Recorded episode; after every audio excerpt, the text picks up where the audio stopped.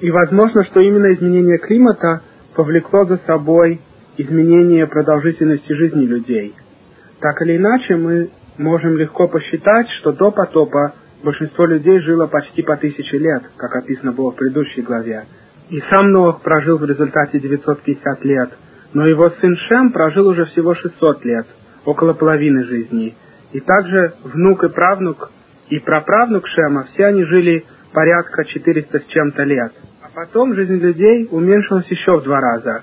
Это было во время поколения Вавилонской башни, как описывает нам Мидраш. Мы еще прочтем в Торе, что следующий человек в том поколении, его звали Пелег, что значит половина. Жизнь уменьшилась в два раза. А его брата звали Яктан, что тоже значит уменьшить. И с тех пор люди жили примерно по 200 лет, а потом, через несколько поколений, жизнь еще уменьшилась, и уже во времена Моше большинство людей жило всего по 70-80 лет, как сегодня. И как говорит псалм, написанный Моше, 90-й псалм, жизнь человеческая 70 лет от силы 80. Мы читаем этот псалм каждую субботу. Конечно, кроме физической причины, почему жизнь стала уменьшаться после потопа, как мы уже сказали, возможно, изменение климата на это повлияло, как пишут некоторые комментаторы.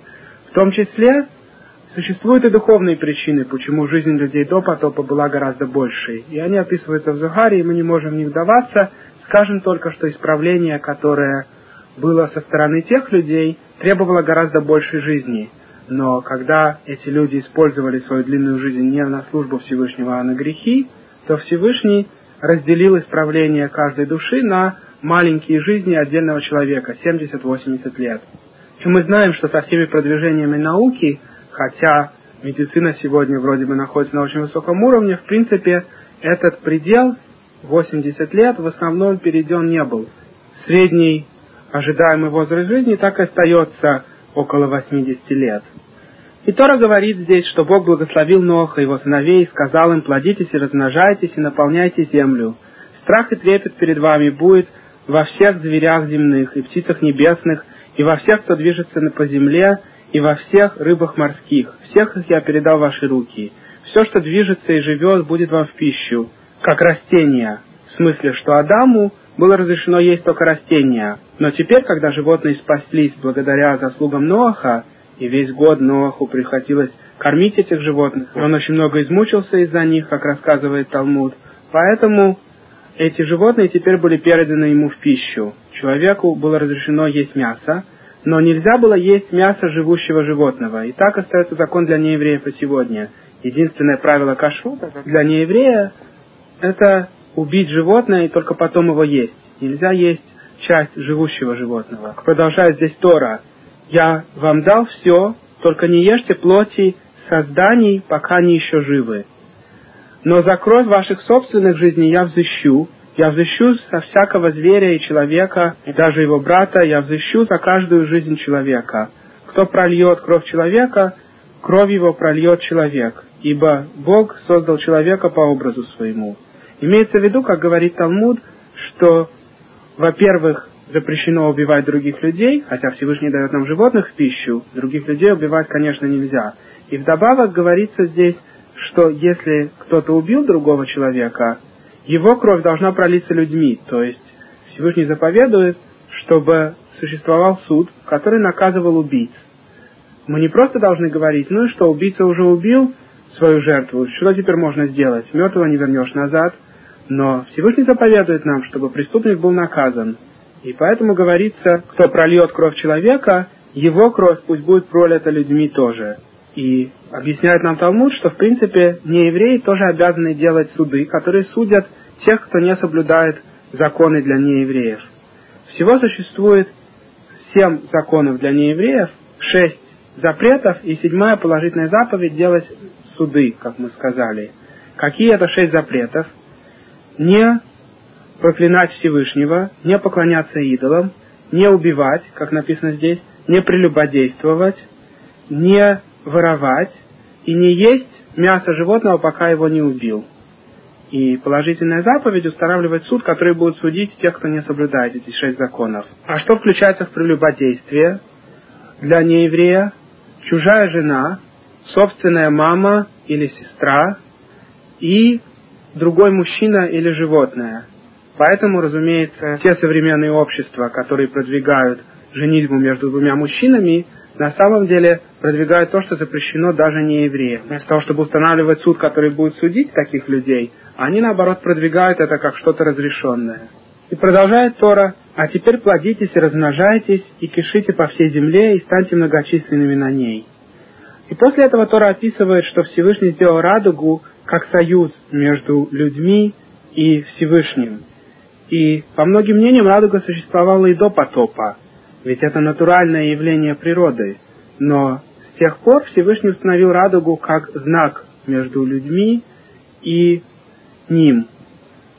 И существует простое объяснение, почему радуга является таким знаком. Представьте себе, что воюющая армия хочет выйти на переговоры с другой армией, заключить союз. Они тогда поднимают свой лук наверх, показывая им, что они не хотят стрелять. И также радуга направлена наверх, как бы Всевышний показывает, что он не хочет уничтожать землю. Это простое объяснение, и существует множество секретов и глубоких объяснений, что такое радуга и что она подсказывает. И мы не можем в это вдаваться.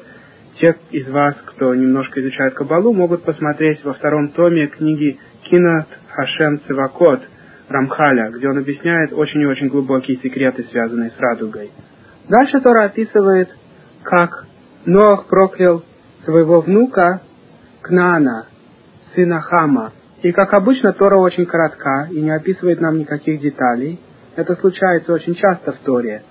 И только из устных традиций мы можем понять в некоторой степени, что происходило. И описывается в Торе, что когда Ноах вышел из ковчега, одно из первых дел, которое он стал делать, это сажание виноградной лозы. Согласно простому смыслу, Ноах был настолько впечатлен тем, что произошло с землей, и ему было настолько трудно поверить, что все общество вокруг него было уничтожено, что он начал возделывать землю, надеясь хоть немножко скомпенсировать ту вопиющую разруху, которая вокруг него царила. И выбрал он посадить виноград. Его делам сопутствовал колоссальный успех. Виноградная лоза выросла очень и очень быстро, и он довольно скоро смог выпить вина, и он так напился, что в пьяном состоянии он разделся голым и улегся в шатре. Когда хам, отец Кнаана, увидел своего отца обнаженным, вместо того, чтобы покрыть его, как подобало бы, и никому не рассказывать, он, наоборот, пошел к своим братьям и рассказал, как их отец Ноах валяется в шатре голый. Тогда братья Шем и Яфет взяли одежду и положили ее на плечи, и подошли пятясь назад, и прикрыли наготу отца. Но они не смотрели в сторону отца и не видели отца обнаженным. Между прочим, этот закон существует и для нас сегодня. Сын не может смотреть на отца, когда тот раздет потому что это неуважительно по отношению к отцу. И говорит Тора, что когда Ноах проснулся от своего пьяного состояния и узнал, что сделал ему его младший сын, он сказал, проклят Кнаан, рабом рабов будет он для братьев своих. И затем сказал он, благословен Всевышний Бог Шема, Кнаан будет его рабом. Да расширит Всевышний Яфета, но пусть он будет обитать в шатрах Шема, и да будет Кнаан их рабом. Этот эпизод — единственное, что мы знаем из всей длинной жизни Ноаха. После этого Тора будет рассказывать нам только о поколениях и потомках Ноаха его сыновей. И этот эпизод является ключевым в каком-то смысле для будущего разделения наций и для их истории, потому что мы знаем, что начало каждой нации было как бы корнем, и все остальные души людей, которые родятся в этой нации — были как бы ветками по сравнению с корнем этого дерева.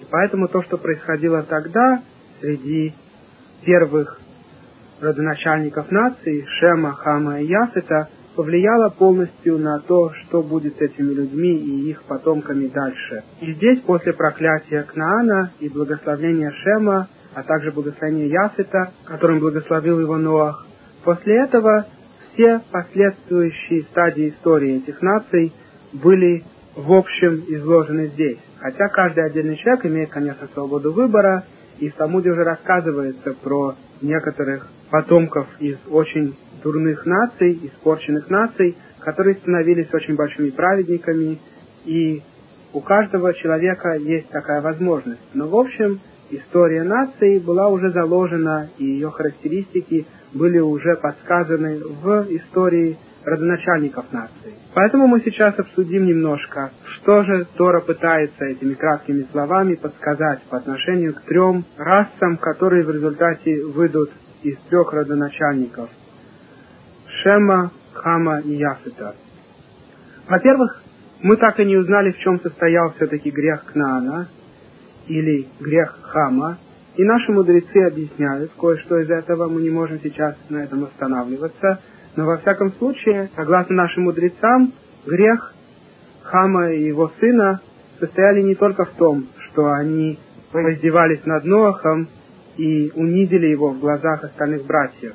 Кроме того, вся эта история, которая здесь описана вкратце, на самом деле подсказывает определенные секреты, и как описывается в Зогаре, Нох не просто так посадил вино, и не просто из-за физических страстей он напился, у него были определенные причины, которые в Торе описываются как питье вина, и он пытался сделать определенные исправления, рискованные исправления. Мы знаем, что и в более поздних поколениях праведники, которые пытались исправить в определенных местах, в духовных мирах, иногда попадались и падали со своего уровня. Например, рассказывается в Талмуде про Ахера, про Илишу Бенабуя, который Сначала был большим праведником, а потом очень сильно упал. Мы о нем говорили на других кассетах гораздо больше. Во всяком случае, вся эта история, так же как грех Адама, полностью нам понятна не будет. Так же, как мы не понимаем, в чем именно грех Адама, как мы уже сказали на предыдущей кассете, Тора нам его описывает, и мы можем объяснить его на простом уровне, но на самом деле этот грех гораздо более глубок. Точно так же и грех Ноаха не совсем понятен. Хотя в книгах Кабалы и в Загаре он обсуждается хотя бы до какой-то степени, чтобы можно было немножко понять, что происходило. Поэтому мы не останавливаемся сейчас ни на грехе Ноаха, ни на том, что именно сделали Хам и Кнаан. Мы только остановимся на благословениях и проклятиях Ноаха, которые в результате заложили последующую историю трех раз. Дело в том, что, как мы объясняли на других кассетах, и, как пишет Вильнинский Гаон, три расы мира, в принципе, вышли из трех сыновей Ноаха. Причем каждый сыновей, его первые дети, жили в наиболее удаленных от центра цивилизации местах, а последующие дети жили все ближе и ближе к центру. Так объясняет Вильнинский Гаон. И пишет он, что потомки Хама жили в Африке. Первый сын Хама, как мы прочтем дальше, Куш, жил в Южной Африке. Следующий сын Митраим, Египет, жил в Северной Африке, как мы знаем. Пут жил еще немножко ближе к центру, к земле Израиля. И, наконец, в самой земле Израиля жил четвертый сын Хама, Кнаан. Яфет и его потомки жили в Европе. Первый сын Яфета, Гомер, от него произошли позже немцы, поэтому и название Германия. Заметьте, что в Африке, чем более южная страна, тем более темное население там живет. И поэтому само слово «куш» значит на святом языке «черный». Куш, его потомки, жили в Южной Африке, а уже остальные сыны Хама были не такие темные. Но мы знаем, что в Египте в старые времена люди тоже были довольно темные, как мы еще увидим в следующей недельной главе. И также в Европе, чем более северно, тем более белые. Поэтому, говорит Вильнинский Гаон, гарем, кость на святом языке, белая. И поэтому Гомер Германия, самые белые народности на севере Европы. И еще одно доказательство, что Гомер жил в этих местах,